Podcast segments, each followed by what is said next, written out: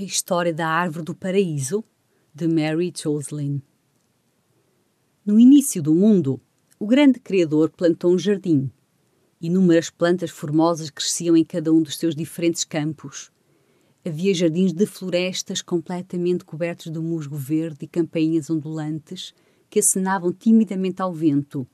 Pequenos seres povoavam estes jardins, farejando e sussurrando a toda a hora. Havia jardins de pradaria cheios de ervas oscilantes que os animais percorriam com passadas graciosas. Havia também jardins subaquáticos para os seres do mar profundo. Tinham folhas roçagantes arrastadas pelas correntes e misteriosas flores de pétalas trêmulas. Os mais belos de todos eram os jardins de árvores. Eram tão altas que tocavam o céu.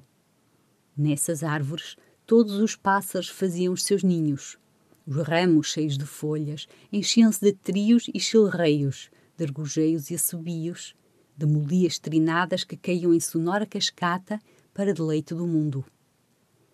O grande Criador pediu aos homens que tomassem conta do mundo e construíssem para si próprios casas simples e seguras num dos jardins de que gostassem.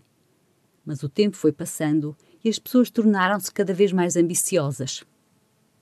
Vamos construir casas maiores. Há materiais de construção em abundância para usarmos como quiseram, disseram.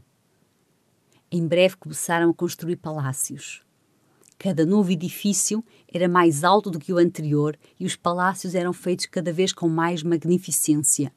As suas salas às centenas estavam cheias de todo o tipo de luxos, mas a ambição das pessoas não conhecia limites.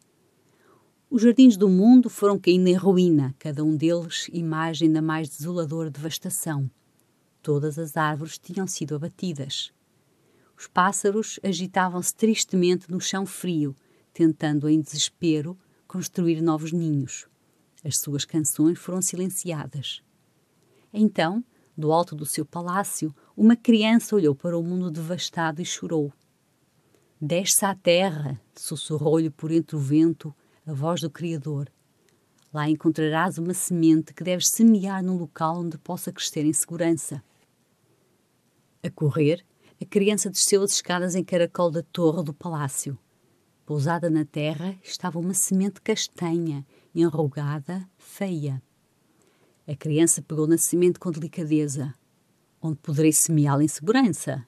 perguntou-se.